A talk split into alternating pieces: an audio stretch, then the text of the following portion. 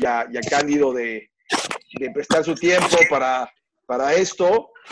Eh, otra vez felicitar a Paco por su cumpleaños, de nueva cuenta, que, seguramente si nos dice su, su edad más el margen de error, pues bueno, él, él sabrá. Pero muchas felicidades, Paco. Gracias, por, por, estar aquí. Gracias. Oiga, pues primero los, los quiero presentar para. Cinco. Oigan, los, los, quiero presentar para aquellos que no, digamos, no tienen eh, referencias de, Cándido y de, y de Paco. Eh, Paco es fundador y director asociado de Parametría, empresa dedicada a la investigación estratégica de la opinión y análisis de resultados. Ha sido profesor investigador del CIDE y se ha desempeñado como consultor del gobierno federal, de gobiernos locales, partidos políticos y organizaciones internacionales como el Banco Mundial, Council, la Software Alliance y UNESCO, entre otros. Es académico, maestro por la Universidad de Oxford en políticas públicas y maestro por la Universidad de Columbia en asuntos internacionales. ¿Cuáles son sus principales líneas de investigación? la psicología social, la opinión pública y el comportamiento electoral, ¿no? Pues bueno, seguramente muchos ya lo conocen, es, por lo general están en medios de comunicación muy continuamente.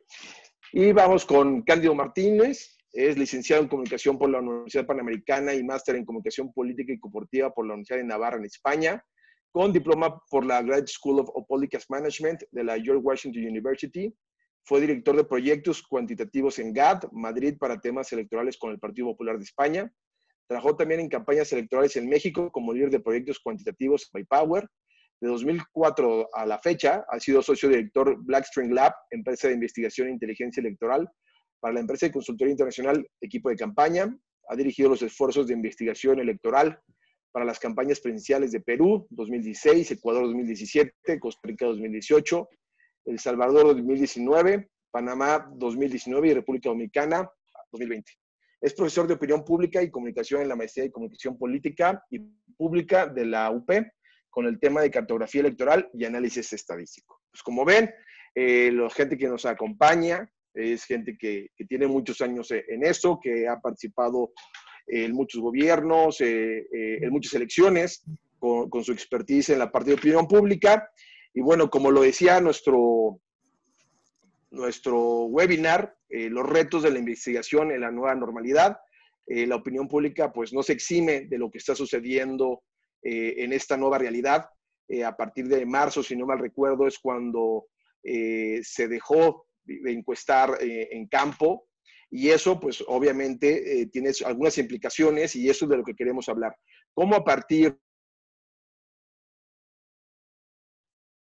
la investigación y sobre todo la investigación de campo, eh, surge una nueva realidad y cómo podemos hacer tener buenos datos, datos confiables. Y pues ahora sí que básicamente le, doy la primera participación a Paco para que nos platique un poquito de esta nueva realidad, cómo cambió la, la opinión pública.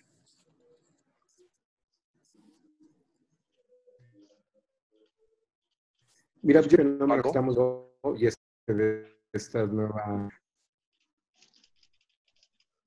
Se nos está eh, cortando un poquito, Paco. Sí. Adelante, Paco, adelante.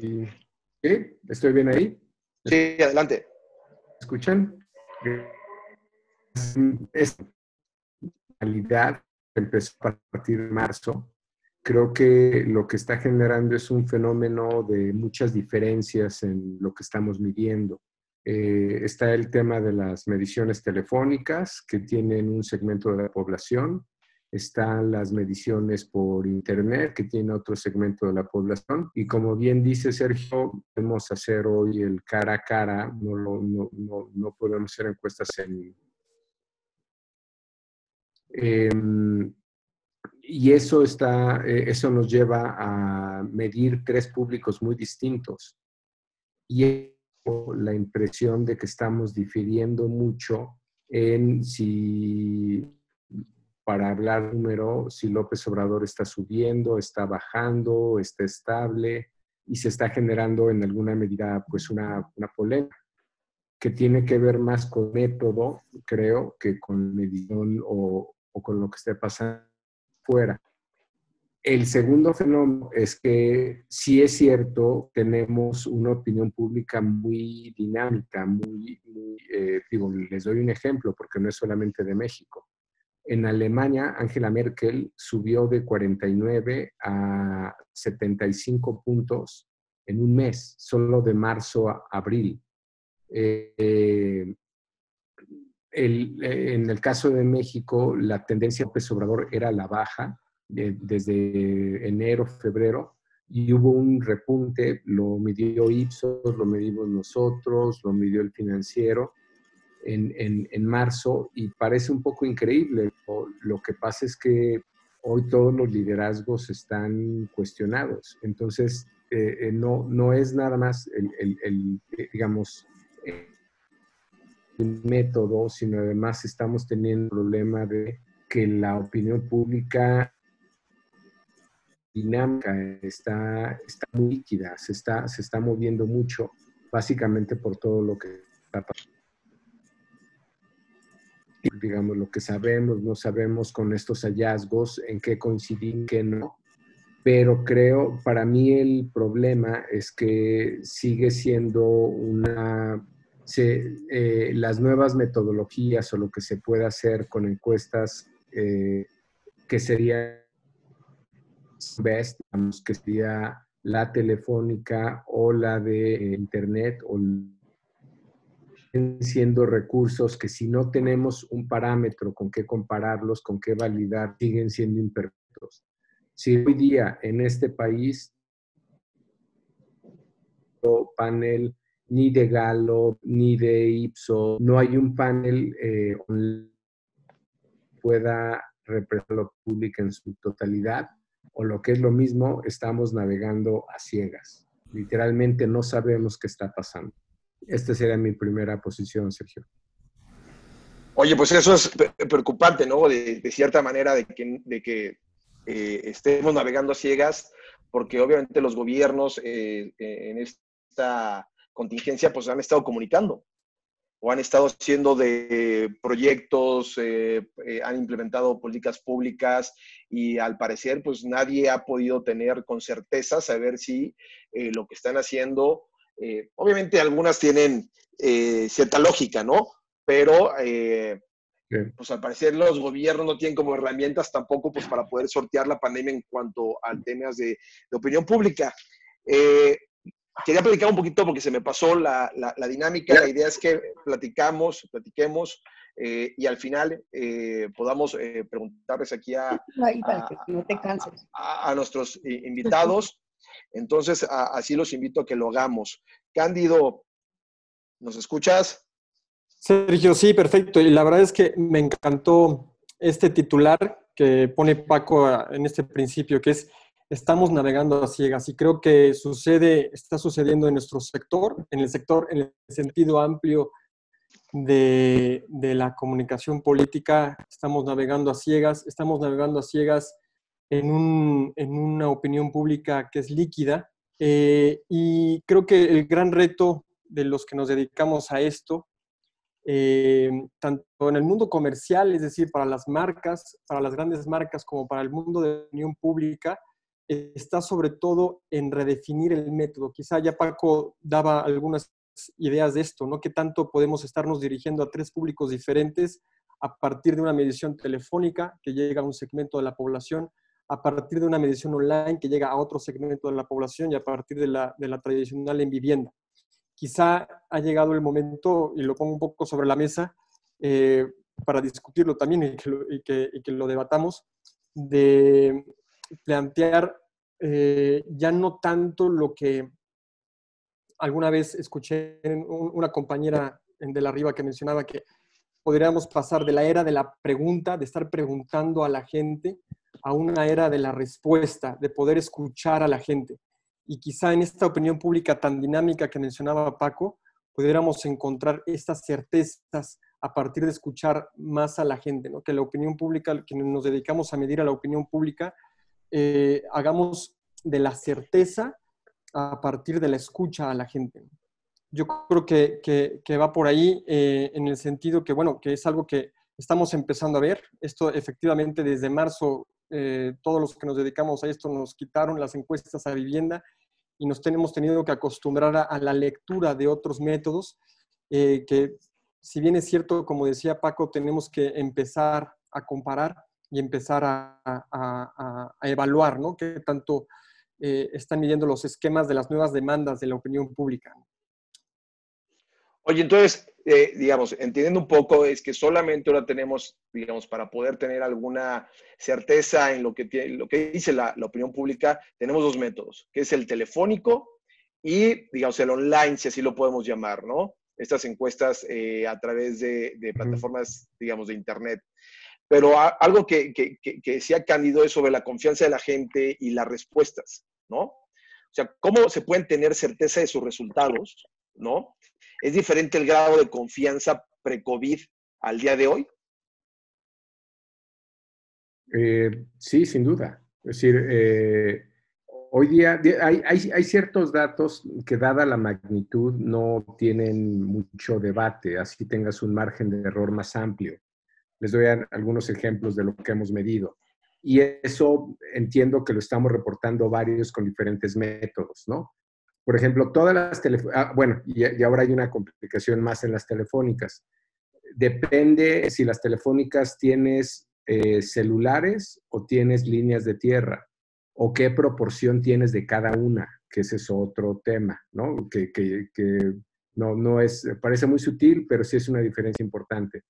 Pero, por ejemplo, de varias telefónicas que he visto, veo ciertas coincidencias las de Reforma, las del financiero, las nuestras, algunas que trae Rodrigo Galván. Eh, alrededor de 30% de los hogares ya reportaron que alguien del hogar perdió un empleo, por ejemplo. Es una coincidencia bastante este, sistemática. Eh, alrededor de una tercera parte de esos hogares, un poco más, 35%, ya reportó que un miembro de la familia niveles de preocupación. Los niveles de preocupación eh, ya cambiaron mucho de la parte de salud, que todo el mundo le preocupa mucho, pero mm, lo, lo, que les está, digo, me parece normal o me parece casi obvio, lo que está de frente para la parte de, los respondentes es la, parte económica. Transitamos de marzo a abril y lo que sigue mayo, junio, yo creo que va a seguir siendo similar. Eh, a lo que voy con esto es que hay como ciertos datos que no podemos medir con precisión, que son sobre todo los electorales o los de aprobación, y por eso estamos difiriendo tanto. Si ven la serie de consulta, pues, se supone que López Obrador se está cayendo, ¿no? Si ven las series de, ¿no? si ven las telefónicas, en muchas López Obrador está subiendo. Es decir, eso eh, otra vez pasa por estos dos problemas, por un problema de método y por un problema de que realmente la, gente se está moviendo. Eh, yo creo que vamos a empezar a poder a medir, y eso para bien o para mal, eh, vamos a empezar a medir primero en lo local, digamos, en, lo que sigue para el 21, que ya empezó, muchos de ustedes probablemente ya están trabajando en campañas y saben que la gente ya está pidiendo información, pero está pidiendo buena información. Eh, los, las limitantes para salir a campo, ya hicimos un documento eh, entre sede y AMAI para las mejores prácticas para salir a campo. Eh, se los puede hacer llegar si quiere, ¿no? Es de, está interesante porque es cómo te, cómo te blindas, ¿no? O cómo haces un levantamiento cara a cara que sea más seguro, con caretas, con eh, cubrebocas, para exponer menos a la gente. Pero vamos a empezar a salir poco a poco. Es decir, es probable que en el Bajío salgamos antes. De, los últimos lugares donde vamos a poder salir a medir es la Ciudad de México. Ciudad de México. Ciudad de México es, es lo, va a ser lo más complicado, va a, ser, va a ser la última que se va a liberar. Yo creo que se va a liberar hasta agosto por ahí. Eh, entonces, eh, todos estos nuevos métodos están bien, o sea, van a, creo que van a ser ahora más presentes, pero nuevamente, si no tenemos un validador cara a cara, mientras no tengamos el 30% de la población que no tiene internet o el 50% que no tiene una línea telefónica o el otro 30% que no tiene un celular, que es, es la gente con menos ingreso, más rural, guion más morenista, vamos a tener un sesgo permanente. Y la aprobación es un dato. Al final, toda la medición, digamos, que requiere precisión, es la medición electoral. Todo lo demás, siento ponerlo así, pero es anecdótico o noticioso. Pero lo que sí requiere precisión es lo electoral. Y estar cinco arriba o cinco abajo en un municipio, en un estado, es un abismo de diferencia. Y para eso sí se requiere precisión. Entonces, no vamos a tener otra más que regresar a hacer cara a cara y estos métodos van a ser complementarios, que siempre lo han sido. No hay información mala, pero es importante ubicar qué es lo que nos está dando cada método y qué sesgo tiene. Buenísimo. Así. Oye, oye, Cándido, eh, digamos, de lo que nos, habla eh, Paco, eh, a ti, digamos, en, tu experiencia, ¿cómo te ha afectado la crisis y cómo el, el, proceso, desde la recolección de lo que estás haciendo, ya sea telefónicas o digitales, hasta el análisis de los datos, ¿no? Planteando lo que dice eh, Paco, que, digamos, no tenemos tanta certeza o hay un gap muy grande de, confiabilidad en los datos. O sea, ¿cuál es tu experiencia eh, actualmente eh, en esta contingencia, en el proceso de la recolección y en el análisis de los datos? Fíjate que gracias a la crisis nos ha permitido en el equipo ponernos a experimentar. Hemos estado experimentando mucho, no solamente con recogida de información que poder hacer más fácil actualmente, que es la, online, sino ponernos, como decía, a escuchar a la gente. Eh, hemos estado ahora, pues, experimentando con diferentes mm, metodologías eh, de recogida online. Efectivamente, como dice Paco, todavía hay un segmento de la población al que no podemos llegar a medir y que quizá eh, varios han aventurado a corregir con modelos de ponderación u otros de regresión logística, pero lo que es más importante y que más valor hemos tenido en estos días aprovechando la crisis ha sido este tema de escuchar a la gente en un momento de incertidumbre y preocupación.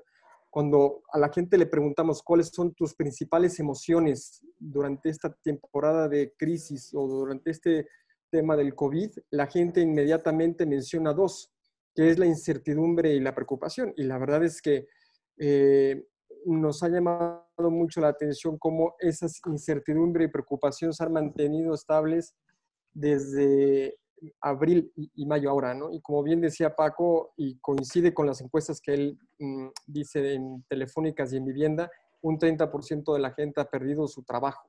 Y eso abona mucho a la preocupación de la gente que terminando el COVID muy probablemente va a querer ser escuchada, muy probablemente va a querer poner las demandas sobre papel y mucho del papel de los investigadores es servir de intermediarios con modelos de análisis que nos permitan no solamente eh, analizar con modelos de regresión, sino darle a las autoridades correspondientes, a, los, nuestros clientes o a los que nos contratan, pues lo que la gente está pidiendo.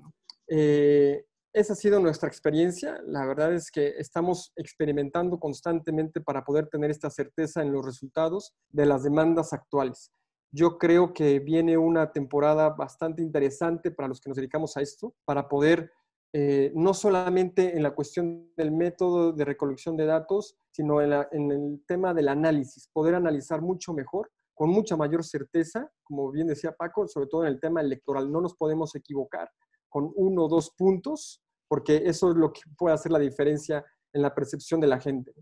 Eh, una cuestión muy importante de los que nos dedicamos a esto es que somos investigadores para la opinión pública, sobre temas de la opinión pública, porque muchas veces publicamos nuestros resultados, pero también, y eso es para mí lo, lo más fascinante de esta profesión, es que podemos dar estos resultados a quienes toman decisiones. Y es ahí donde podemos encontrar nuevos métodos para analizar y para acercar las demandas de la gente a las autoridades. Claro. Oigan, y, ustedes que, todos los días están haciendo, digamos, eh, estudios de opinión pública, ahorita, ¿qué tan, ¿qué tan difícil está siendo encuestar eh, con la participación de la gente? Es decir, la gente quiere participar, no quiere participar, y, eso a futuro, ¿cómo va a ser, digamos, cuando se pueda reabrir el campo? Así lo podemos poner. Lo que es cuando... Así, nada más. Sí. Eh, y lo que quería ver es la tasa de rechazo. ¿Ustedes creen que cuando se reabre el campo, eh, la tasa de rechazo que se traía en la etapa post-COVID efectivamente eh, sea mayor a, lo normal? es algo que está pasando aquí y visto con colegas en Estados Unidos también les está pasando a ellos aceptación de entrevista en una eh, digo, es más o menos obvio, razonable. La gente tiene más tiempo. Incluso está aburrida en su casa. Debe pedir a Grip la entrevista. O sea, que haga algo distinto. Eh, eh, es, este, está, está pasando. digo, eso, eso está bien. nuevamente, en una medición telefónica o en una medición online si tienes el tiempo para hacerla. Eh, yo, yo creo que la gente eh, en una primera instancia va a aceptar mucho más nuestras entrevistas. Y ahí hay que distinguir dos datos que se confunden mucho. Uno es la tasa de rechazo y otra es la tasa de, bueno, el, el porcentaje de no respuesta. Hubo un dato que me preocupó mucho cómo se reportó en una de las últimas entregas del financiero de Alejandro Moreno, porque reporta una no respuesta de la pregunta electoral casi de 50%. Ese dato es, muy preocupante porque ese dato no lo... Eh, se lee como una como deciso, como alguien que no quiso dar su preferencia electoral. Si eso tú lo sobre todo cuando ya tenemos teléfonos inteligentes.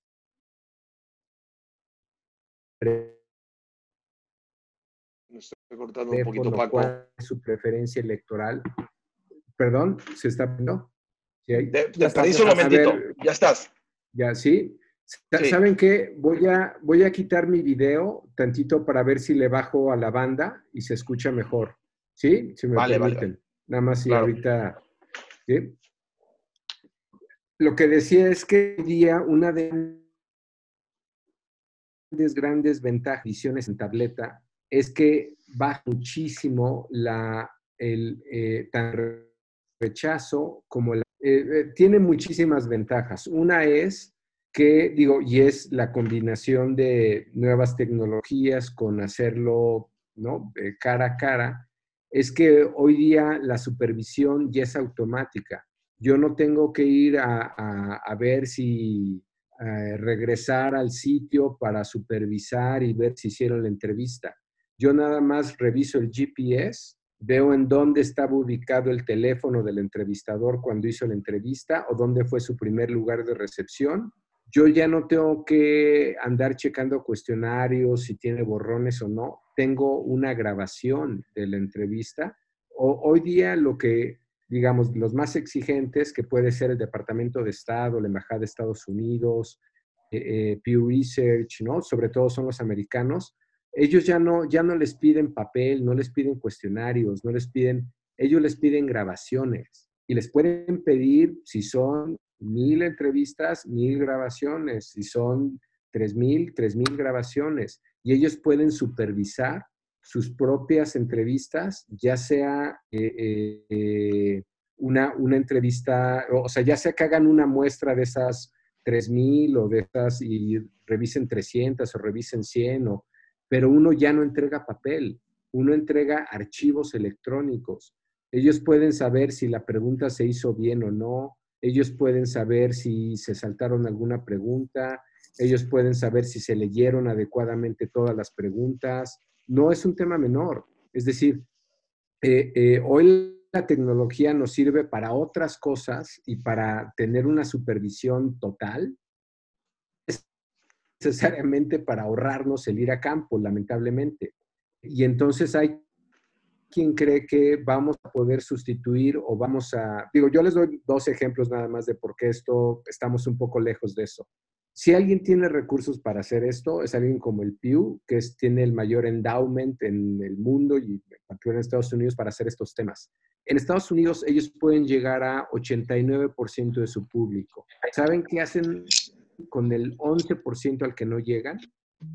Le dan tabletas que son básicamente afroamericanos e hispanos. Para el 11% le dan tabletas para que puedan hacer todo su panel por internet.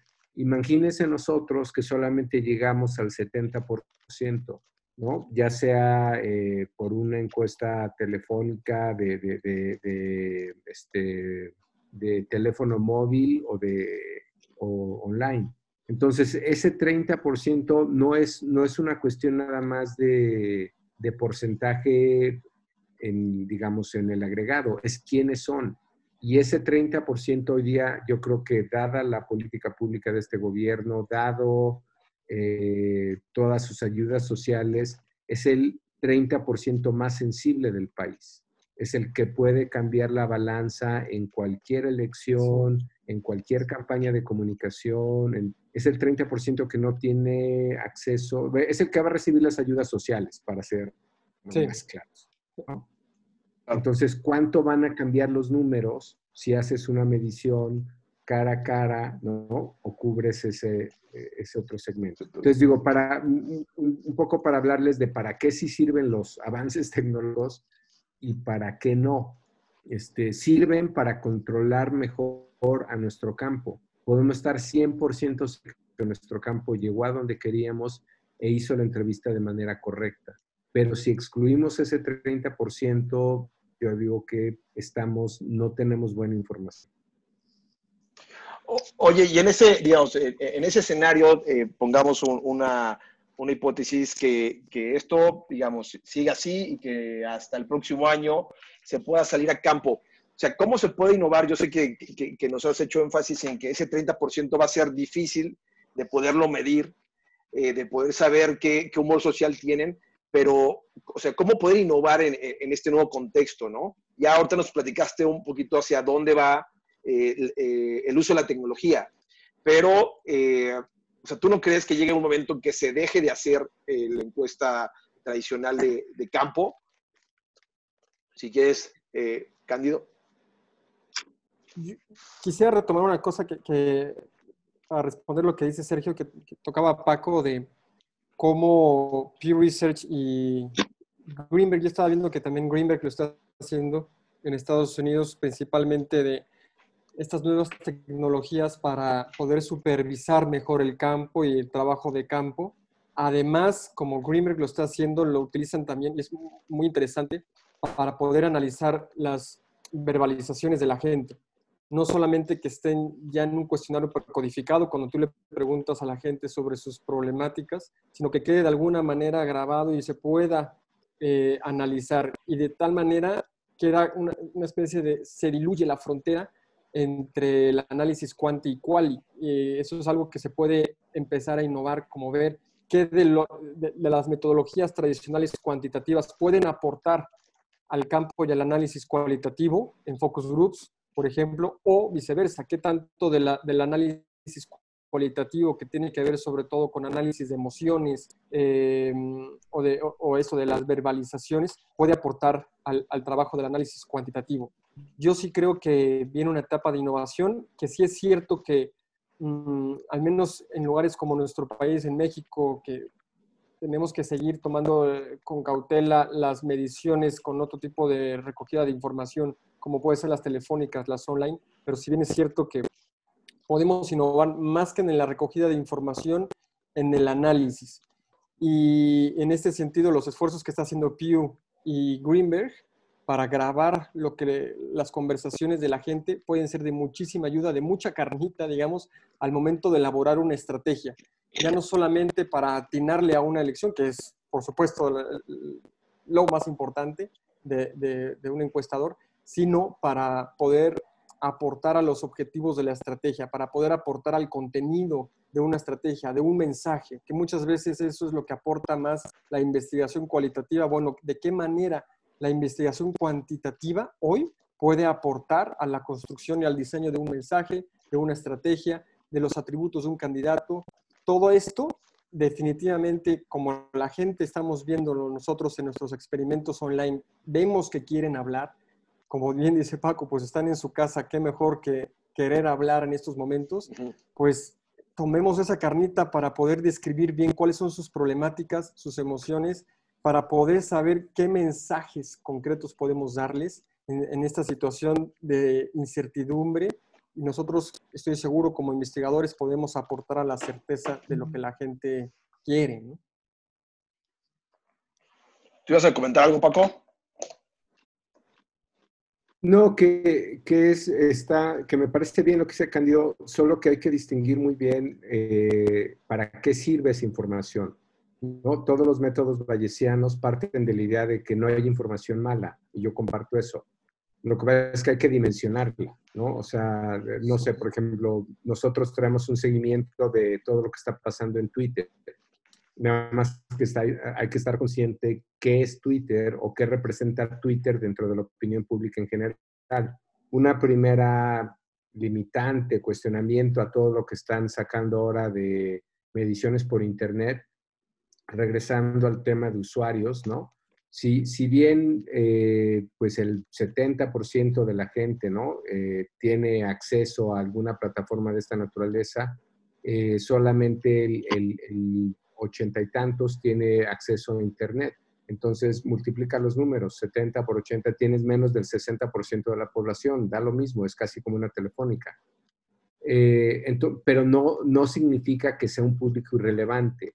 Y en esto, digo, como son las disparidades en este país, eh, por regresar a qué, podría qué se podría justificar más en términos de representatividad, si podemos hacer una medición en Garza García, Nuevo León, en la Benito Juárez, Ciudad de México, en municipios con coberturas, o incluso Nuevo León completo, coberturas de 80% de telefonía, realmente es muy probable que ese número se vaya a parecer uno de tendré que probar que ese 20% es distinto al otro 80% y no pasa con mucha frecuencia. Entonces, eh, hay lugares donde eso podrías argumentarlo, pero si estás en lugares como Chiapas, Oaxaca, Guerrero, con coberturas del 30%, está complicado que puedas justificar que un estudio cuanti con cualquiera de estas metodologías sea representativo de lo que, del, público. Sí, eh, digo, por, hablar nada más de, los porcentajes. Ahora, no, eso no significa que si haces un análisis cualitativo o si haces un análisis eh, discurso de los términos de redes sociales no te sea útil digo, les doy dos o tres datos de lo que nosotros estamos observando, por lo menos en Twitter. Y otra vez, ubiquemos Twitter. Eh, el más usado es WhatsApp. Luego vendría Facebook, ¿no? Niveles de 8%. Eh, tienes Instagram, tienes este, pero eh, algo como Twitter representa el 10% de las redes. 10%. Lo que pasa es en Twitter se debate de una manera muy intensa la vida pública. Entonces hay que tomar Twitter por lo que vale, por lo que es. Twitter no es, digo, como ustedes bien saben, las redes sociales son para discutir farándula y deportes, no vida pública, que es eso también otro equívoco. Creer que porque tienes acceso a toda esa gente, la gente te va a responder tu medición este, de manera no sesgada. Los que están ahí, los que te van a responder es gente más escolarizada, más interesada en la política, con más información, en sí mismo ya tiene un sesgo. A lo que voy con esto es, está bien, no hay información mala, toda la podemos incorporar, pero toda la tenemos que dimensionar en el lugar que ocupa. Y por eso Twitter se me hace un buen ejemplo, un buen estudio de caso. Twitter parece, o sea, es la, eh, en lugar de red social se debería de llamar red política o red de, o sea, es una red de discusión pública impresionante. y ahora... Lo que pasa ahí me parece que es importante. Sí, perdón. Y, bueno, eh, yo, creo que también eh, ese, ese tipo de, herramientas o de métodos, digamos, hablando específicamente de Twitter, pues también son muy manipulables en el sentido de que, bueno, se ha hablado mucho del tema de los bots, ¿no? Eh, en fin, entonces tú ves una encuesta, digamos, pro AMLO y gana por muchísimo, y ves una encuesta pro oposición o, o, en contra de AMLO y gana por muchísimo, ¿no? Entonces también, obviamente, esas, esas herramientas, todo eso influye, eh, yo recuerdo eh, en, alguna campaña, en una de las campañas ahora de 2018 presidencial, se optó por no invertir en las, en las encuestas de Twitter. Esa es la verdad, ¿no? ¿Por qué? Porque, digamos, eh, López Dóriga, pongamos este ejemplo, ¿no? Lo, ponía, ¿no? Y, decidimos no invertir en, en las, en, bots para ganar o por, lo menos para acercarnos o ser más competitivos porque sabíamos que estábamos tirando el, el, el, dinero, porque efectivamente sirven para otro tipo de cosas que se llaman propaganda, ¿no? Es lo que yo creo, porque e, esas encuestas, pues no sé, siempre las ganaba José Antonio Mid, José Antonio Mid estaba muy, muy, muy, muy, muy competitivo en ese tipo de encuestas y pues se veía obviamente una operación para poder tratar de ganar la encuesta, ¿no? Obviamente situando y platicando un poquito de, esta, esta anécdota, pues obviamente pues Paco aquí eh, eh, nos quiere efectivamente eh, decir que, Twitter, pues si hacemos una encuesta en Twitter, pues exclusivamente va a ser del mundo de Twitter, ¿no? Ese 10, 8%, digamos, de la población a, la que tiene acceso, ¿no? Pero, digamos, en este nuevo contexto, ¿hacia dónde va la investigación? Es decir, eh, ahorita nos estaba hablando eh, Paco de, este protocolo, Cándido. Eh, ¿Hacia dónde va la investigación? O sea, ya, ya sabemos que la tecnología empieza a jugar un papel fundamental para poder ayudar una en el campo con este tema de las tablets y los GPS, o en, a falta de, de, una encuesta de campo, pues a lo mejor las telefónicas, las online, los paneles online, en fin, ¿hacia dónde va la investigación?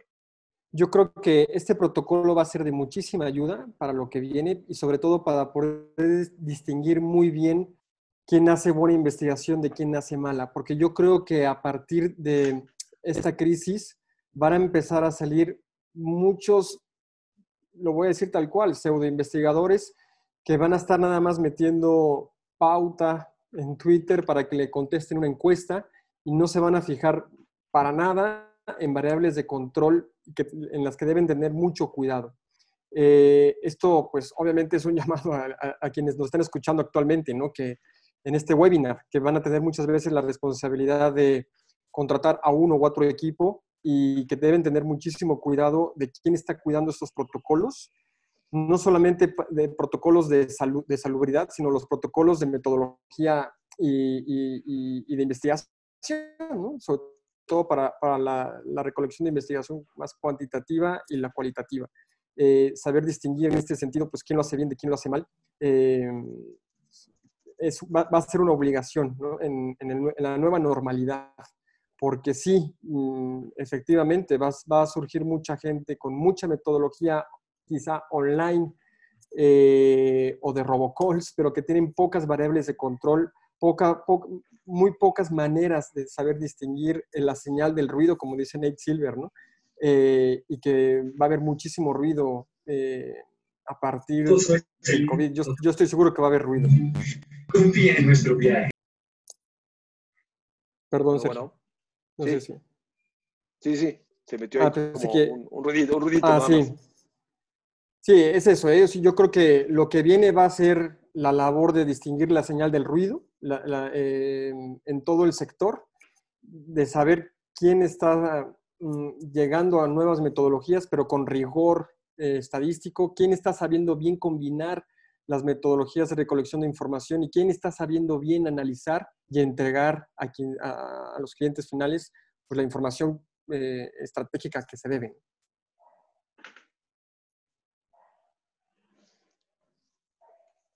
¿Y tú, Paco, qué, hacia dónde crees que va, que va la investigación, digamos, en este nuevo contexto, en esta nueva realidad, más allá de que ya hemos profundizado un poco en los métodos y en este protocolo que ya nos lo están pidiendo, eh, del que hablabas de la MAI?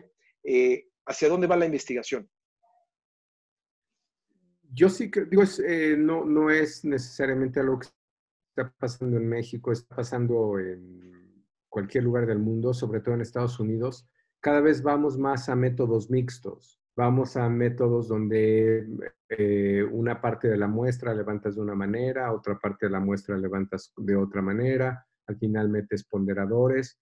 Pero creo que sobre todo lo que me parece que nos puede empezar a dar esta, eh, esta necesidad de ir a otros métodos es eh, no solamente el tema de métodos mixtos, sino el, toda esta idea de tener información complementaria y de tal vez distinguir un poquito más para qué sirve una información y para qué sirve la otra. Les voy a poner un ejemplo de, nuevamente, pensando, y es un cuestionamiento a las mediciones online, de, de qué tan cuestionables pueden ser. Revisen ustedes prácticamente cualquier ranqueo de gobernadores, cualquier ranqueo de gobernadores. No me voy a referir a ninguno en particular. El promedio de aprobación de esos gobernadores está alrededor de 30-35%. Hoy los gobernadores están entre 45, 50% o más, 55, porque de hecho a partir de la pandemia, un fenómeno que ha pasado en varios lados es una revaluación de las autoridades locales. Hay diferenciales hasta de 20 puntos en un gobierno local, sea una presidencia municipal o un gobernador. Eh, ese tipo de información o ese tipo de diferencias no es menor decir, eh, por poner el, caso de, digo que recuerdo ahora, este, Consulta traía Alfredo del Mazo en 14 puntos en su ranqueo. Traía cuando mediciones internas, digo, ahí no les mencioné el colega, pero salió en confiable, lo traen 45. Pero les puedo dar otros dos parecidos. Eh, Carlos Joaquín en Quintana Roo traía, según Luis Waldenberg, digo que si lo ubican bien como investigador, más allá de que sea hermano de Pepe Waldenberg y es un investigador de primera, traía a Carlos Joaquín en 55, 60 puntos. En esos ranqueos estaba en 25, 30 puntos. O sea, son 40 puntos de diferencia. No, no, no, no es un tema menor. Eh, y les puedo poner el caso de Tlaxcala y les puedo poner el caso, hay N casos donde casi todas esas mediciones están castigando a gobernadores y medidos ya en promedios nacional o medidos en, mediciones concretas de, no sé, de las que tenemos nosotros también, que no les puedo mencionar porque son internas, son privadas, pero no, o sea, son diferencias de 20, 30 puntos. Entonces, otra vez, no dudo que por precisión estas mediciones puedan sustituir lo que tenemos hoy. Lo que sí van a hacer es ubicar a qué estamos midiendo, qué, se mide en una telefónica, qué se mide en un panel, depende de cómo esté hecho el panel. Honestamente, creo que la mejor parte de los estudios online tiene que ver con información cualitativa, ni siquiera cuantitativa tienen que ver con cómo se está discutiendo, qué términos se están utilizando, qué nivel de discurso, qué nivel de prejuicio. Si lo, lo, lo, lo que se mide online o lo que se registra online son discusiones que son tanto o más ricas que un grupo de enfoque. Nada más por el volumen de gente, nada más por la N. Pero de eso a que esa discusión represente al público, es difícil de sostener. Es, es, es, y por eso les menciono dos o tres de los mejores paneles que hay en el mundo. O sea, el de, el de Ipsos, el de Ipsos, que tiene 26 países, reconoce que su panel online no es representativo para la India, para Brasil, para Rusia y para México. Ofrecen información, la comparan con los alemanes, con los españoles, con los franceses, con los... Es un panel mundial, 26 países. Pero ellos mismos dicen, aquí, con este método, yo no puedo tener representatividad. Si lo hace Ipsos, si lo hace el Pew, o sea, yo me pregunto acá con los colegas, es nada más un tema de un pie de nota y decir, pues no, no, o sea, esto no es representativo, ya, ya estamos. Entonces tú estás representando una población que es esta, está bien. Si, si esa información la utilizamos así, la utilizamos por lo que vale, yo creo que es muy útil. Mi problema es que, que quieran pensar que vamos a obtener con esto precisión o vamos a tener eh, eh, que, que, puede ser sustituta de. Yo, yo creo, Sergio, un, poco yendo al, al, espíritu de tu pregunta, yo creo que esto, si ubicamos la información para lo que sirve, no, es muy, muy útil, pero no podemos aspirar a precisión con esta información, nuevamente, salvo que tengas, pues esto, coberturas de 80% como pasa en algunos lugares del norte del país. Claro. Sí, pues efectivamente tiene que ver con un tema de conexión, ¿no? Si queremos datos más precisos o que estén más representados la, la muestra, pues tiene que ser, eh, y tú acabas de poner muy claros los ejemplos, ¿no? No es lo mismo hacer una encuesta en la zona metropolitana de Monterrey, a lo mejor que te da datos más precisos que en Oaxaca, ¿no? Eh, y, y, tú, Candido, a ver, platícanos un poquito para ahondar en este tema que, que, que al parecer que, que, nos está llevando parte de la conversación. Eh, estas, estas, las nuevas eh, tendencias a nivel internacional, de las que, hablaba Pablo con el caso de Ipsos, porque creo que hay, hay gente que, que, no es de México, gente que posiblemente es de Colombia o alguien de Guatemala, que decía hace un momento, eh, o sea, ¿cuáles son las tendencias que, que, están usando en otros países? A lo mejor, digamos, tú que has tenido experiencia en diferentes países, por ejemplo, Ecuador, ¿no? Que Ecuador tiene, digamos, buena conectividad comparado con México. O sea, ¿qué tan, eh, acertado es hacer una encuesta a lo mejor eh, eh, de estas online en, un lugar como, como Ecuador? Yo creo que en esta línea es, pasa muy similar a como sucede aquí en México. Mm, de hecho, en el caso concreto de Ecuador, es muy distinto lo que se puede llegar a medir en Pichincha, en Quito, a lo que se puede medir en Guayaquil, en Guayas es, es, es muy, muy diferente el tipo de, gente al que te vas a encontrar con una telefónica, con una online o con una en vivienda. Nosotros hacíamos ahí sobre todo encuestas en vivienda eh, y hay que distinguir muy bien en el caso, por ejemplo, de Ecuador o de Perú, estas tres realidades que hay en estos países, ¿no? que es eh, el Perú de la costa o el Ecuador de la costa, el Ecuador o el Perú de la sierra y el Ecuador o el Perú del Amazonas, que son tres realidades muy diferentes y que en una online mmm, no necesariamente vamos a llegar a, a, a, medir lugares como el Amazonas. Eh, en realidad, mucho de, de, estos complementos de la investigación online o de las telefónicas sirve para México y para todos los demás países, sobre todo para ver qué está hablando la gente y qué quiere hablar. Mm, el contenido del, de, muchos de los planteamientos de una estrategia están en estos términos más cualitativos que puede arrojar una encuesta eh, online o de lo que dice la gente específicamente. Y por eso yo me refería muchísimo a esto, ¿no? A cómo son instrumentos que pueden ayudar, pero un montón, de verdad, a poder definir muy bien un mensaje, a poder definir bien tu público y después observarlas de vivienda como este complemento para ya la precisión del dato de lo que va a suceder el día de la elección. Pero sí, las online mmm, en México y en, Latinoamérica sirven muchísimo para escuchar, para escuchar a la gente. Ya, ya después dependerá mucho del analista, de su habilidad para poder ponderar bien, para poder hacer un buen, buen análisis de la representatividad. Eh, otros países, por ejemplo, donde es muy, muy complicado medir con, un, con, una online, por ejemplo, en Venezuela, ¿no? Eh, nosotros también ahí hemos hecho encuestas en vivienda, pero bueno, es muy complicado, ¿no? Sobre todo porque la gente eh, muchas veces se puede sentir pues inhibida, ¿no? Por un encuestador, incluso ya, ya de vivienda, pues en una online mucho más a veces.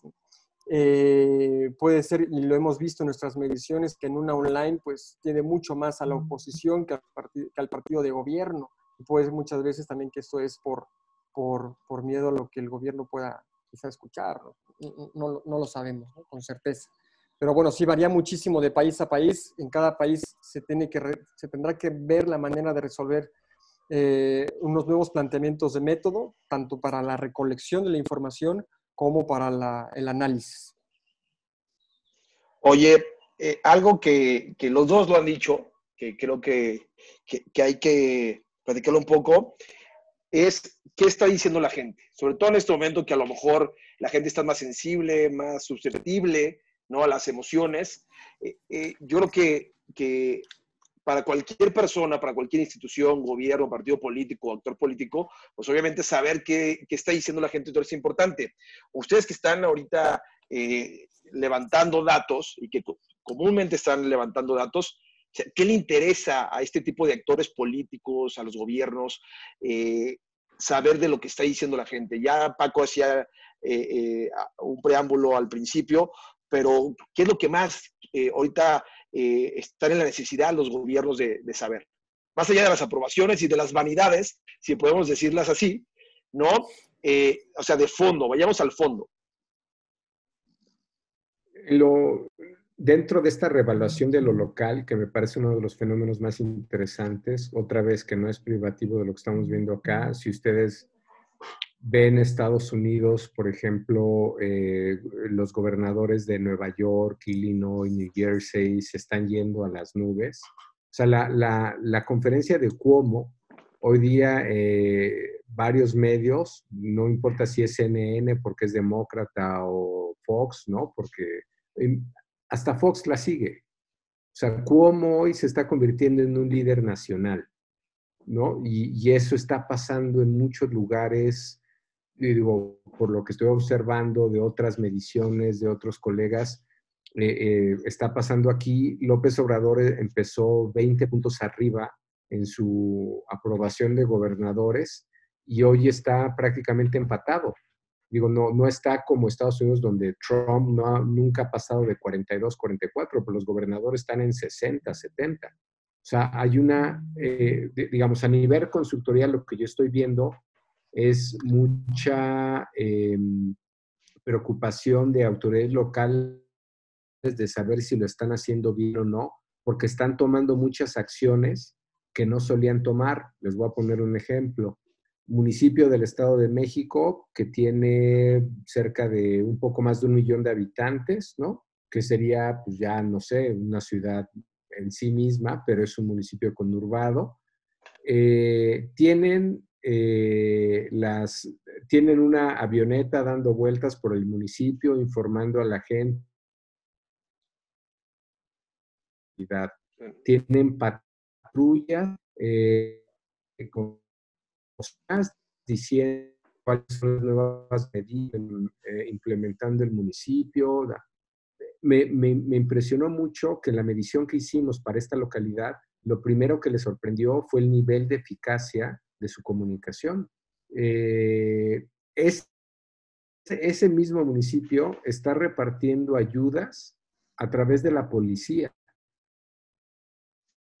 y, entonces un municipio que tenía, donde su policía estaba en el suelo, ya la levantó. yo, yo le estoy viendo como un gran, una gran área de oportunidad para muchos liderazgos locales porque están haciendo cosas que no, que no hacían y que la gente no estaba acostumbrado a verlos hacer eso. Ya no... Pero la sola información de, qué, cuáles son las medidas que tienes que hacer, te tienes que comportar en el mercado. Me, me impresiona mucho su nivel de eficacia. Y eso voy con, eh, digamos, ¿qué les interesa saber? Como, como decía Sergio, ya no es un tema de aprobación alta, baja, y, que sí está pasando y que sí lo quieren medir, pero muchos de ellos están tomando medidas en corto, y digo, si lo pienso en el caso de, de, México, ¿no? Eh, muy doméstico, un dato muy sencillo. La jefa de gobierno de la Ciudad de México está por arriba del presidente.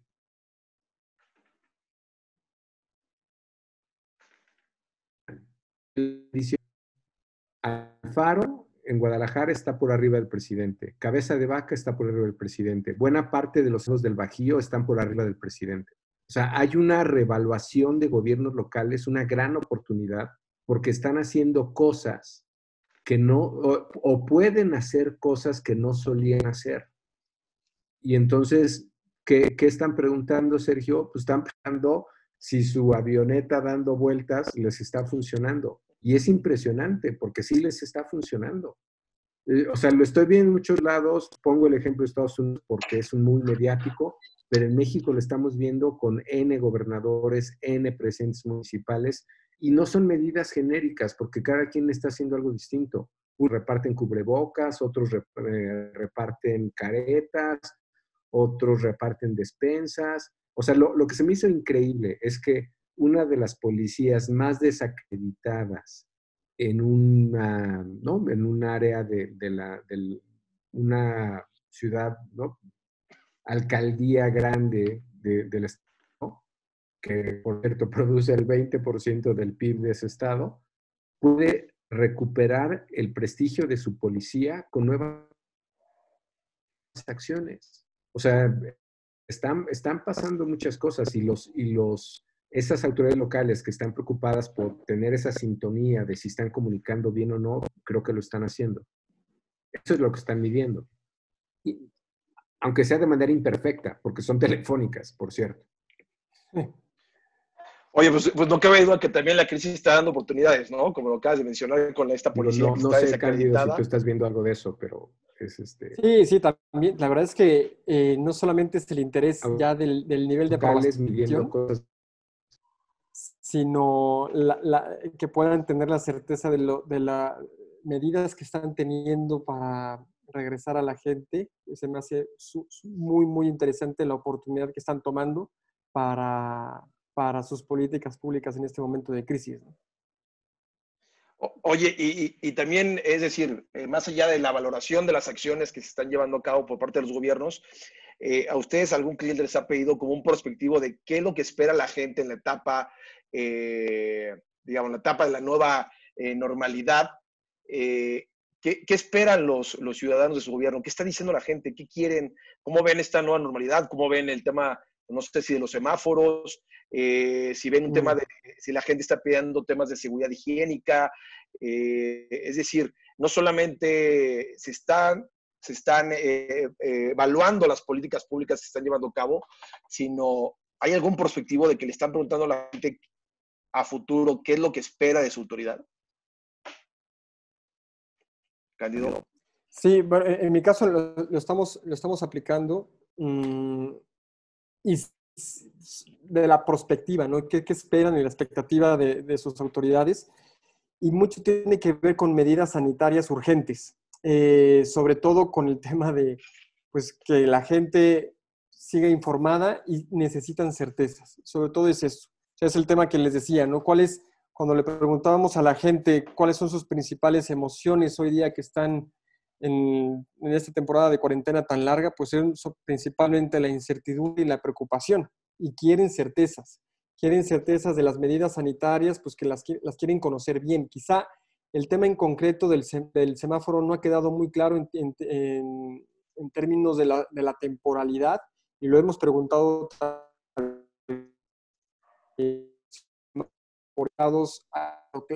ha quedado claro las fases de salida. No han quedado claras, pero si bien es cierto, como, como lo mencionaban hace un momento, eh, está habiendo mucha oportunidad de comunicación social en este sentido. Y creo que eh, lo, lo, estamos midiendo y está saliendo muy bien y las expectativas son sobre todo en ese sentido, ¿no? De medidas sanitarias urgentes y con certeza. A ti, Paco, ¿qué te están eh, pidiendo más allá de la valoración? ¿Hay algo como a futuro de qué piensa la gente de esta nueva realidad? Yo creo que lo que está causando más incertidumbre, digo, hay una parte de... Eh, la atención porque comparado con el el Zika, cualquier otra cosa que hayamos medido, la gente no, no es más de 63%, dos de cada tres consultores que, que tienen temor de contagiarse. Eh, no, no, no son, digamos, estos respondentes son, son, ven el riesgo de la misma manera, son dos de cada tres de, de estos respondentes. Lo que ha aumentado mucho en niveles de preocupación, nuevamente, es el tema económico. O sea, todo mundo que tuye sabe le falta, que, que, esto se va a acabar y, digamos, la crisis les puede tocar o no, pero lo económico les va a tocar o sí o sí. Esa, a mí me parece, ya se está convirtiendo en la preocupación preeminente. Eh, quisiera un poco más de certeza, de, de, ver qué va a pasar. ¿no? Yo veo ahí el nivel de preocupación. Ok, ok. Sí, pues es, totalmente comprensible, ¿no? Que, que también la, la, crisis sanitaria se está convirtiendo a parecer en una crisis económica y que pues, la gente está preocupada definitivamente en saber sobre todo qué, qué, qué va a pasar con eso. Oigan, si les parece, para, para ir cerrando un poco, si hay gente que, que quiere que nuestros invitados eh, respondan alguna de sus inquietudes, la pueden poner en el chat. Digamos, aquí no, nos han dicho que si les podemos compartir el protocolo del que hablaba Claro. Eh, Paco, sí, claro. que está, la verdad que bastante interesante. Eh, alguien que, que, que, quisiera preguntarles algo, pero bueno, si quieren, eh, digamos, vamos cerrando, ¿no? en última intervención, y yo les, les, preguntaría básicamente, con lo que hemos pedido, ¿qué ven en el futuro con el tema de la investigación? Y si ven que pronto, yo sé que a lo mejor es un poquito eh, un poquito, digamos, atrevido decirlo, pero que podamos empezar a tener eh, algunas tendencias que se están usando en Estados Unidos. Sé que se están usando, pero pues ya hemos visto que, que, que, a lo mejor tienen sus defectos, pero en, se ven al futuro inmediato que se deje de usar la, la encuesta de campo y se puede usar estas mixtas no lo ven en el, en, a lo mejor no en 2021, pero en 2024, que, que a lo mejor la red eh, de, de, de, datos pueda llegar a más gente, tarde o temprano se va a poder sustituir la, la, la, la encuesta de campo por esas encuestas, a lo mejor online, eh, telefónicas y estas complementarias. Mm. Cándido. Yo creo que mmm, cada vez más vamos a empezar a ver estos esfuerzos de poder hacer eh, metodologías complementarias. Eh, el, futuro pues, prácticamente inmediato está ahí. Una de las cuestiones que yo recomendaría muchísimo es hacer este tipo de diálogos en los que podamos mmm, comentar nuestras experiencias en cada una de las recogidas de información, en cada uno de los tipos de análisis que hacemos. A Paco lo conozco desde hace tiempo, eh, hemos, hemos coincidido ya en, alguna campaña por ahí y le he aprendido yo un montón, pero, pero un montón en su, en su método de recolección y de análisis y nos ha servido muchísimo a mí y a mi equipo para poder eh, sentar las bases de, la investigación seria.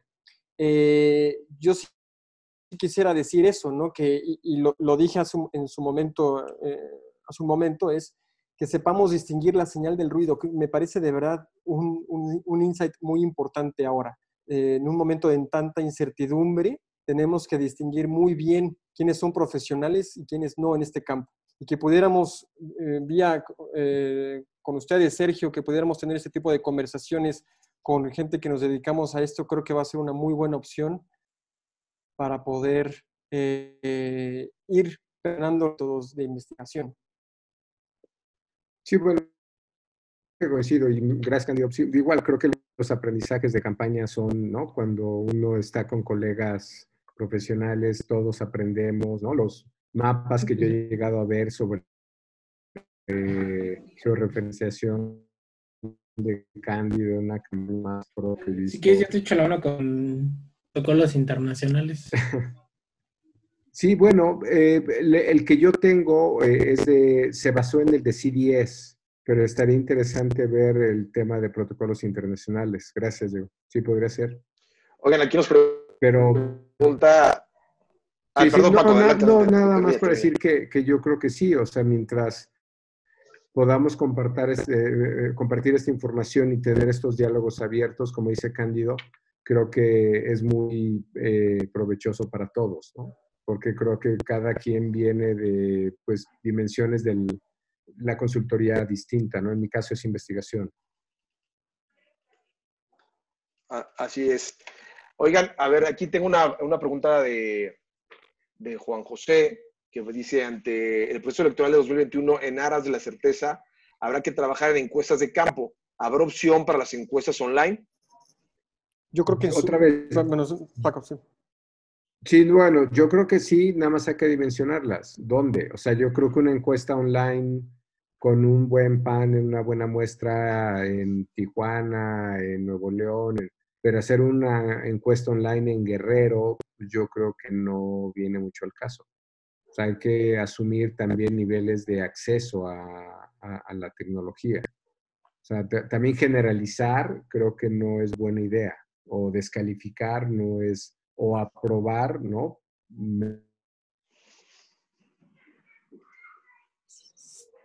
Sergio, sí, sí, es el tema de levantamiento, luego vienen temas de ponderación. A ver, perdón, alguien creo que, que, nos va a preguntar. Pero no sé si primero que conteste Cándido y después pasamos con Atsiri, ¿no?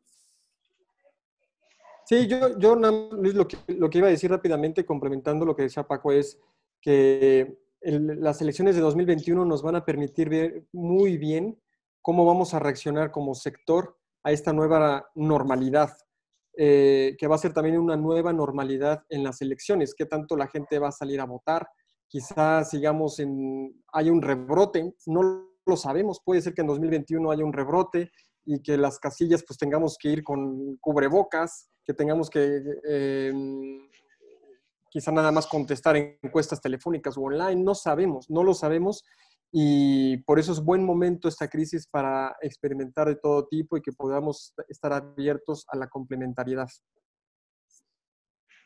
Claro. Oye, hablando de eso, que, que es tema para otro, otro debate, pero lo que se está ahorita poniendo en tela de juicio la, la elección de Estados Unidos, ¿no? ¿Qué va a pasar si, si la elección en noviembre decían que a lo mejor se tenía que votar por, por correo, ¿no? Digamos, estos temas de, de, opinión pública, pero creo que eh, Atsiri quería... Hola, eh, gracias a todos, especialmente a Francisco, a Cándido. Hace años yo fui a, tu oficina, Francisco, de Abundis. Me, me, acuerdo que estaba a la par de una taquería, creo que el Califa. Fuimos a, a cotizar. No, era, era el 10, el 10. Ah, sí. Pues fui a cotizar eh, un espejo que se quería hacer en Guatemala. Estamos a las 8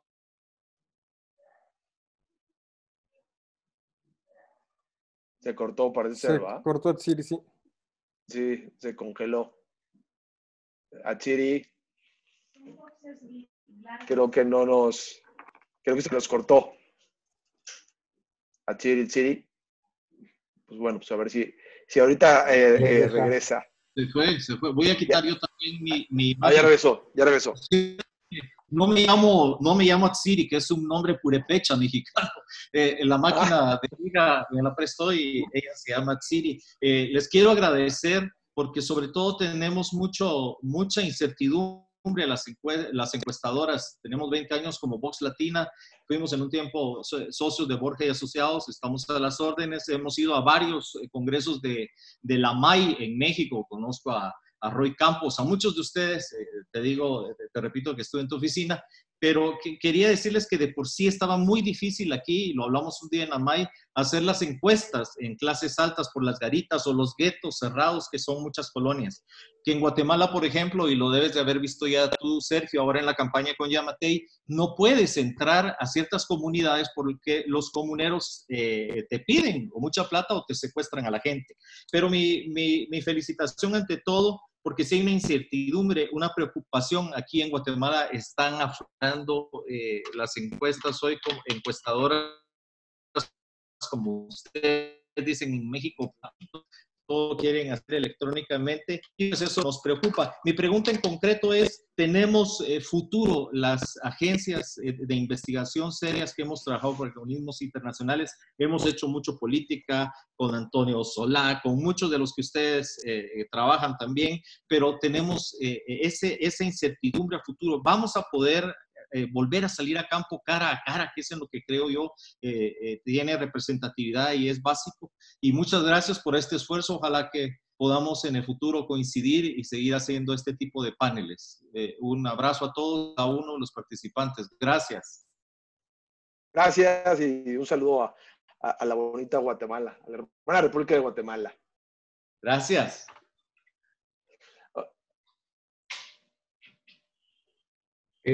Oigan. Gracias. Ah, sí, adelante, Paco. Mira, eh, em, mm, yo, yo creo que nuevamente como tecnología la tienes que aprovechar de manera ¿no? ¿no? No es algo que tengas que asumir eh, y nuevamente hay que ver cómo están haciendo las cosas en Estados Unidos o cómo se, hacen en Europa, de quién está leyendo qué métodos. les daré un dato que me, me sorprendió em, por, la implicación que tiene. Eh, la Universidad de Chicago, NORC, que tiene contratos muchos de Departamento de Estado, declaró su actividad, sea para encuestas telefónicas, online o cara a cara, lo que haga NORC, como actividad esencial. O sea, vean la categoría que le están dando a lo que hacemos en Estados Unidos. La declaró eh, una actividad esencial saber cómo se comporta la gente, qué niveles de información tiene, qué temores tiene, qué le está pasando en una pandemia, para ver cómo actuar ante ella, es fundamental. me parece muy interesante la, como la declaración, la, como la posición que le dan. NORC es NORC, o sea, tiene, obvio, tiene muchos contratos de gobierno de Estado, pero creo que sí es importante también validar lo que hacemos y saber la dimensión que tiene y la importancia que tiene. Estas preguntas de lo poco, mucho que podemos saber de si la gente está saliendo, no está saliendo, se está cuidando. Ellos tienen datos tan precisos como que de una semana a otra 10% de la gente eh, se puso más la, el cubrebocas, por ejemplo, ¿no? Entre hombres de tal edad. Este, ellos pueden saber cosas fácticas que de pronto para, todas las campañas de salud están basadas en investigación. Eh, a lo que voy con esto es, nuestra actividad creo que, digo, no es por, por como presumir a ser esencial y bueno, los que estamos en consultoría política, hacer buena investigación es esencial. Entonces, hay ciertos temas que no nos vamos, o sea, no nos vamos a poder ahorrar en, términos de metodologías y de lo que requiera esto.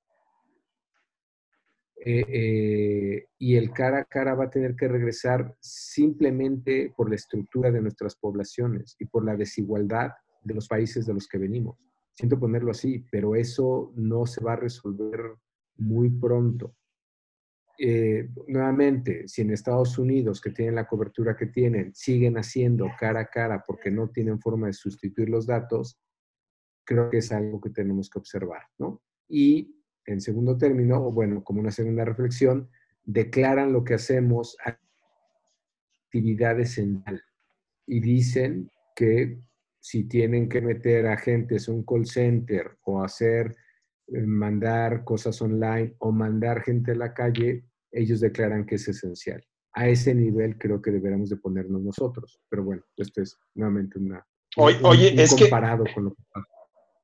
Claro, yo creo que es, es, mega válido porque, digamos, cuando nosotros, yo como gente que, que trabaja con sus insumos y que interpreta y que construye estrategias para gobiernos, pues lo primero que, que, entramos en crisis también nosotros porque, oye, no podemos salir a campo, pues no podemos tener información, ¿no? Entonces, de cierta manera, tienes que empezar a, innovar en la forma de recolección de las acciones a llevar, ¿no? Eh, definitivamente yo creo que es un punto neurálgico, eh, Paco y, Cándido, de que este tipo de, de, industrias pues no pueden parar porque lo que más se necesita definitivamente es saber qué le está pasando al ciudadano y qué es lo que quiere, ¿no? Eh, yo creo que ustedes ahí en la, en la MAI tienen mucho trabajo por hacer en este, en este rubro, ¿no? Para que se pueda entender un poquito eh, el rol que juegan eh, los estudios de opinión pública, sobre todo en crisis como esta, ¿no? Definitivamente es un punto neurálgico el, el, que has tocado. Oye, aquí tengo dos preguntas de, de César Navarrete. Una, ¿qué elementos se ponderan en cada plaza para estos métodos mixtos? o cómo eh, se eligen estos métodos, ¿no? Esa es una. Y la dos es que a partir de la experiencia común en el ambiente de incertidumbre sanitaria y económica, ¿qué tan volátil es la medición electoral realizada hoy al 21 Creo que Cándido está teniendo algún problema o ya, Cándido, ¿estás listo? Parece que tenía algún, algún problema de conexión. Pero, pues bueno, eh, Paco, igual, esas dos preguntas, ¿no? ¿Cómo se ponderaría en cada plaza para hacer estos retos mixtos? ¿Y cuál es el ambiente en este ambiente? ¿Qué tan volátil es la elección electoral?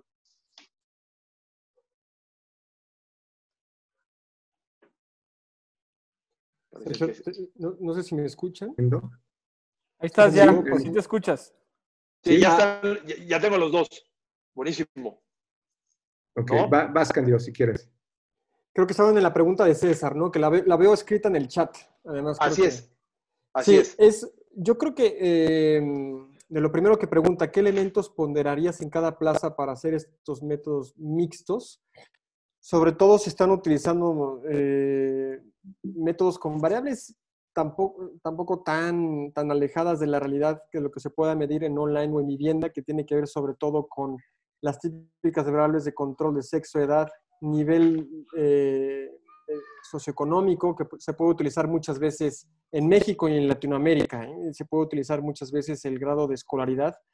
Hace poco fuimos a comer Paco y yo con un amigo de la Universidad Panamericana y discutíamos precisamente esto, ¿no? ¿Qué tan válido puede ser medir el grado de escolaridad como un- una variable proxy en países como Venezuela, quizá, ¿no? Para poder ponderar después los resultados. Y veíamos que no. Hay, hay países donde no es válido realizar eh, ponderaciones con niveles de escolaridad. México sí es el caso, puede haber otros países donde también, puede ser eh, quizá Ecuador, Perú, Colombia, Chile, Argentina, eh, Guatemala, también puede ser muy importante medir con grado de escolaridad y lo hemos hecho así.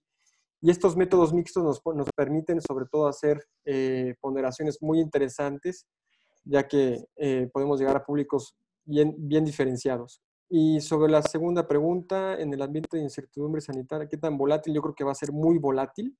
Eh, esta opinión pública tan dinámica, que siempre ha sido la opinión pública muy dinámica, pues ahora la vamos a ver todavía más. Y vamos a estar viendo quizá de repente datos muy contradictorios dependiendo el tipo de campo que se haya realizado y el tipo de análisis que se haya hecho posterior. ¿no? Sí, en- Adelante, Paco. Yendo a la segunda pregunta, no solamente volátil, sino con mucha varianza, que también es algo Sí.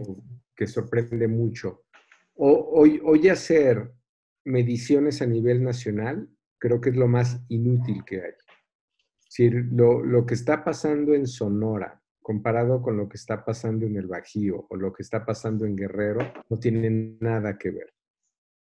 Decir, es, es, eh, vamos a, para poder entender lo que pueda pasar en el 21, vamos a necesitar como nunca mediciones locales. Y esas mediciones locales son caras, son de consumo doméstico o son de consumo privado. Y entonces, para tener un mapa claro de lo que va a pasar, por ejemplo, en 15 gobernaturas, así, la, la, alguien que quiera hacer un estudio público de 15, nuevamente, cara a cara, es van a publicar lo mismo que es por internet, pero al, al, al final lo único que tienes son, tienes que hacer mediciones locales. Entonces no es un tema nada más de qué tan volátil va a ser el dato con lo que está pasando y con la crisis económica que se viene, también es un tema de volátil dónde. El norte no va a ser el sur, el Bajío va a ser el sureste, es decir, vamos a tener muchísima varianza que cada vez la tenemos más, ya medio nos estamos acostumbrando, pero creo que ese es otro de los fenómenos a los que no estamos tan acostumbrados. Oigan, aquí siguen, creo que dos preguntas, Héctor Hernández y Ariel, que, que quieren preguntar, la van a poner en el chat. Héctor, eh, según el INE, el proceso electoral 2020-2021, el más grande y complejo de la historia. ¿Y cuál es la pregunta? ¿Es el, ¿Ese es el fact? A esto se agrega el COVID. A esto se agrega el COVID. Así coincide. es. ¿Cómo lo ven? No, bueno, sin El duda, proceso. pero por eso to- las, las elecciones intermedias son por definición elecciones de, son locales, importa la política local. Entonces, eh, lo que se mide en las intermedias son liderazgos locales, no, no, no va a ser el 18, no es una presidencial, no es un candidato que arrasa con todo, y, o aún si hubiera revocación de mandato, la revocación de mandato tampoco le va a servir tanto al presidente. Va, importa lo que pasa con la, la gestión del gobernador, la vida. vean, no sé, elecciones como, digo, dos de las más importantes que vamos a tener eh, en Nuevo León. ¿no? O sea, vean Jalisco, o sea, vean varias de esas elecciones para gobernador o van a ser elecciones, eh, vean Querétaro, vean de donde importan los liderazgos locales. Entonces, eh, eh, que sea más grande importa mucho cuando tienes una elección presidencial que tiene un efecto coletazo sobre las demás. Pero en realidad esto es una elección grande. Hay 30 distritos hay 30 em, legislaturas locales de por medio. O sea, lo, que creo que va a dominar y va a desconcertar mucho va a ser lo local. De hecho, ya lo vimos en el 19. En el 19, si ven el resultado, la mayor parte de los estados es un resultado muy mixto. No, no, ahí no ganó Morena. Casi, si lo ven, salvo Baja, perdón, salvo Quintana Roo, le fue muy mal a Morena que sí, o sea, va a ser el más grande, pero eso no significa que vaya a haber un, voto lineal. Yo creo que hay que marcar la diferencia respecto a lo que pasó en el 18, que fue un fenómeno inusual bajo cualquier circunstancia. No sé cómo lo Así ves tú, Cándido. Sí, y, además creo que mm, se va a agregar esto que menciona el mismo, eh, quien nos pregunta, ¿no, Héctor? Que se va a agregar el tema del COVID. No sabemos en qué situación vamos a llegar a la elección al día de la jornada. No sabemos cómo se va a desarrollar la campaña. Estamos pensando que se va a desarrollar de una manera tradicional, donde el candidato quizás a la calle, pero no lo sabemos. De verdad no sabemos si el candidato va a tener los mismos eh, medios o las mismas herramientas para hacer campaña. Quizá se va a tener que innovar muchísimo en, en, la entrega de los mensajes, en la evaluación de la, de la misma campaña, qué tanto impacto está teniendo en el desarrollo de la intención de voto de los candidatos. Y al final, pues vamos a, vamos a evaluar después del 2021 qué tan complejo o grande fue, ¿no? Yo creo que es todavía temprano para evaluarlo. Em, después de la elección del 21 vamos a saber bien, bien, bien, pues a qué realidad, a esta nueva normalidad electoral nos enfrentamos. Así es, y yo creo que todavía falta un, un tramo porque todavía no salimos del túnel, a con que sale tanto el presidente, los gobernadores, que ya hemos que se han revalorado un poquito en sus estados, y obviamente rumbo a 2021 muchas eh, personas eh, no se acuerdan que el presidente tuvo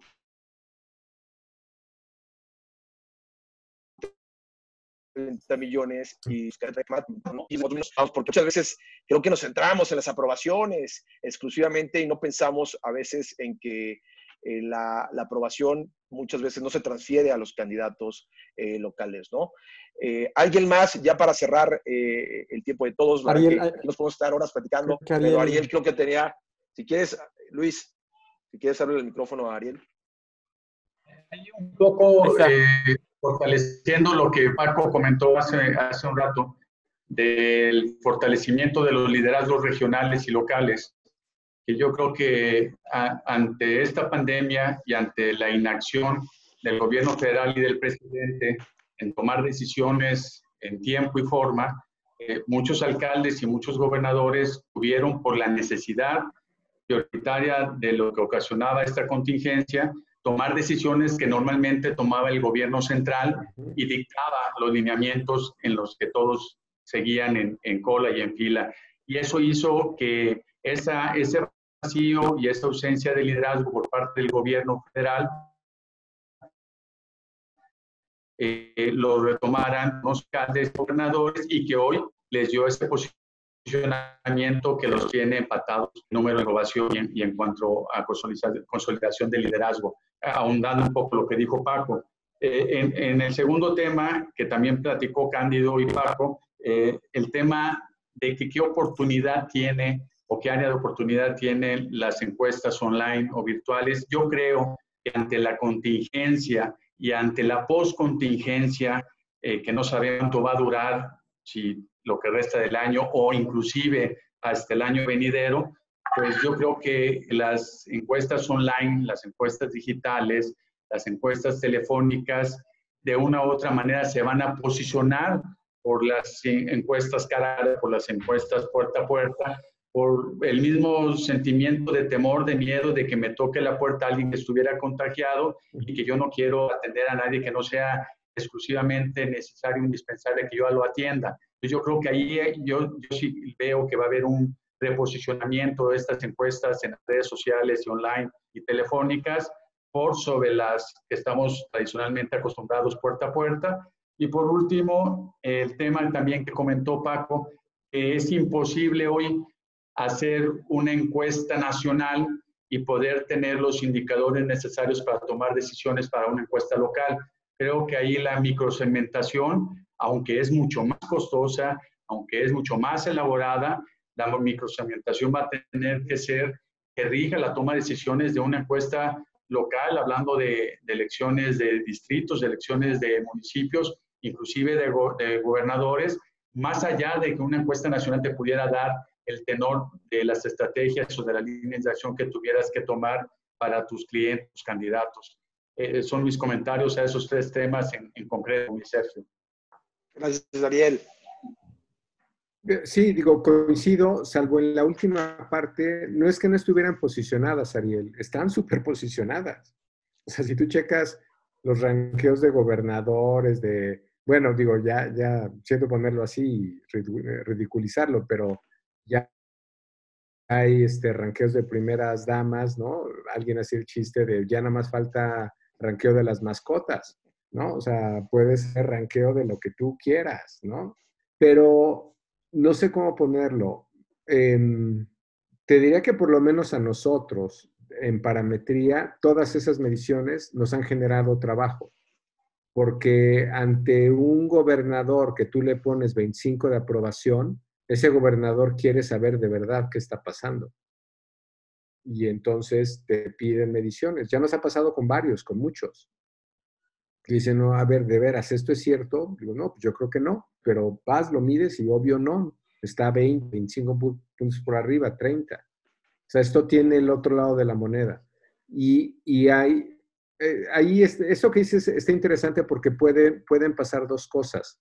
Pueden validarse más o pueden diferir tanto que se van a descalificar entre sí mismas, que yo creo que es otro escenario, o por lo menos internamente con muchos tomadores de decisiones, yo ya lo estoy sintiendo. ¿no? Que dicen, no, a ver, esto no puede ser, esto no es posible. ¿no? Digo, te, te, pongo el ejemplo de gobernadores en concreto y porque confiaron darle la información y no tienen problema en divulgarlo, ¿no? Pero alguien como Carlos Joaquín, que ya, ¿no? En Quintana Roo, que ya veremos cómo sale de esta crisis, que tiene, según Luis Waldenberg, 55% de aprobación, que estas mediciones lo pongan en 25, ¿tú crees que no va a pensar bien a bien con quién quiere medir y qué quiere medir? O sea, siento ponerlo así, pero la parte pública de la opinión pública es la peor información. La mejor es la interna, siempre es la interna. Es la que se, y es la que no se puede divulgar, por, salvo que le interese a, al candidato, a la autoridad, o, pero regularmente la información interna es la mejor. Entonces, no es que no estén posicionadas, ya están posicionadas. Yo te diría que incluso puede, que haya más, pero entre sí mismas se desprestigia, porque no coinciden. Ese es un poco lo que yo he visto de lo que está pasando con quien le interesa medir bien, ¿no? O hacer bien las cosas. Oye, yo, yo creo que eso sucede, ¿no? Toda la gente que estamos en, que trabajamos con gobiernos, con candidatos, pasa eso, ¿no? Que ven una encuesta o ven un ranking y, y se asustan, ¿no? Yo creo que lo mejor, como lo ha dicho Paco, es la, la mejor información es la propia, definitivamente, ¿no? La que uno manda a hacer con, con, con, con carácter de, de, privado y digamos, independientemente de que se respetan todas las, las encuestas y todos los, los trackings que existen, pero definitivamente la mejor información es la propia. Yo creo que eso no van a cambiar. Cándido, un comentario. Sí, creo que mi cámara ahorita no, no está jalando, creo que no, no aparezco, ¿no? Ahí, pero no sé si me escucho, Sergio. Sí, sí, sí. sí, sí ah, para contestar, Ariel, sí, eh, yo eh, creo efectivamente, y lo decía hace un momento, y, perdón que sea muy insistente en esto, pero sí vamos a pasar una etapa donde vamos a tener que distinguir muchísimo la señal del ruido. No quiero mencionar casos concretos de mucho ruido que se provocó con algunas encuestas en el 2018 que vivimos, los que estuvimos dentro de campaña, los que estuvimos generando información de manera interna, y cómo eh, había por ahí encuestas que, que generaban ruido y generaban ruido sobre todo a los equipos de campaña, porque no tenían los rigores metodológicos debidos y creo que esto va a empezar a pasar. Creo que ya se están posicionando muchas encuestadoras, pero se están posicionando mal eh, por no seguir un rigor metodológico. Eh, yo sí creo que cuando se busque información, cuando busquemos datos eh, de confianza, tenemos sobre todo que buscar datos de confianza con gente que sepan. Y, de verdad, perdón que sea insistente en este sentido, ¿no? De, ser, eh, de distinguir la señal de ruido, pero creo que se va a necesitar muchísimo con miras al 2021. Ya lo vivimos en 2018, quienes estuvimos en campaña, de mucho ruido generado por estar lanzando información de todo tipo de aprobación, de intención de voto en todos los estados. Cantidad no necesariamente es calidad. Y, eso también va a pasar con las encuestas online o con las encuestas en vivienda. Hay que distinguir muy bien quién lo sabe hacer bien, quién trae escuela, quién trae eh, métodos de ponderación correctos, de representatividad, quién sabe preguntar bien y sobre todo lo que decía yo al principio, quién sabe escuchar con mucha mayor precisión las demandas de la gente. Perfecto. ¿Hay el más para una última pregunta ya para cerrar, que ya se nos eh, prolongó esto? La verdad que, como les digo, nos podemos estar aquí eh, hablando de esto que nos gusta, que son los datos. Pues bueno, a mí me gustaría que, que dijeran un, mensaje final. Paco. Eh, yo simplemente decir que estos está obligando a la industria como a renovarse y buscar otras formas, van a tener que ser complementarios, ¿no? En este principio de no hay información mala, toda información nueva es buena y bienvenida, nada más es qué lugar le damos. Y yo creo que en particular redes sociales, yo considero que es muy buena información como información cualitativa, argumentativa. Aspirar a que eso tenga precisión me parece que estamos lejos. Gracias, Paco. Para finalizar, Sergio, eh, es esto, ¿no? Que busquemos en los nuevos retos que tenemos ante esta crisis, busquemos retos con, metodologías profesionales, que busquemos que no nos perdamos en, en, el ruido que va a haber, que sepamos escuchar, que pasemos de una era de, pregunta meramente a escuchar a la gente, sí escuchar en redes como método complementario, sí escucharlos, sí escuchar a la gente en sus demandas y saber entregar esas demandas para una mejor política pública, no solamente que se quede en un diseño de estrategia o de mensaje bonito y bien hecho, sino que realmente baje a políticas públicas que permita también a los gobernantes experimentar con nuevas cosas. Creo que eh, todos los sectores están cambiando, el nuestro va a cambiar radicalmente y que va a exigir nuevos liderazgos, nuevos tipos de liderazgos en todo el mundo. Aquí en México, donde está, eh, en Latinoamérica, en Estados Unidos va a exigir nuevos liderazgos. Lo vamos a ver ahora con la elección en Estados Unidos como la primera prueba eh, de metodologías, como bien lo, estamos diciendo en este webinar, pues están haciendo metodologías online en Estados Unidos, vamos a ver qué tanto sirven, vamos a ver las conclusiones de, de, la utilización de nuevas metodologías en nuestro país vecino y qué de eso se puede utilizar aquí en México con rigor, con mucho rigor estadístico. Buenísimo. Oiga, pues a mí nada me queda que agradecerles por su tiempo, eh, la verdad que ha sido un deleite tenerlos eh, esta tarde, que platiquen de las experiencias de lo que estamos viviendo, de los nuevos métodos, de, definitivamente de, todo lo que hemos hablado, ¿no? Yo me quedo con una frase eh, esta tarde que es, ¿qué está diciendo la gente? Más allá del método, creo que es lo más importante. Saber qué es lo que está ahorita sintiendo, más que diciendo, sintiendo la gente en esta etapa de confinamiento y pues ya sabremos eh, bajo los diferentes métodos qué, qué es lo que nos dicen, ¿no? De nuevamente, Paco, muchas felicidades. Muchas Vas a la, Muchas gracias. lo mejor ahora sí te dejamos para que te puedas tomar algo, al- algo, al- algo fuertecito. Ahí te están cantando las estas, las mañanitas, pero agradecerle a todos los que se conectaron, que, que sabemos que a lo mejor no es, no es un tema tan sexy como puede ser otros, pero obviamente la gente que, que ingresó eh, es gente que, que- que está muy interesada en el tema, ¿no? De nueva cuenta, muchas gracias y espero pronto eh, verlos a, a todos y ahora sí platicar largamente sobre esto, ¿no? Nos vemos pronto, ¿no? No nada más queda que, que, que- que se cuiden y, y ahora sí que eh, estamos en contacto. Muchas gracias por invitación, Sergio. Gracias. Gracias, Sergio. Saludos, Paco. Saludos a todos. Saludos a todos. Saludos Gracias. a todos. Bye. Hasta luego. Saludos a todos. Gracias. Bye.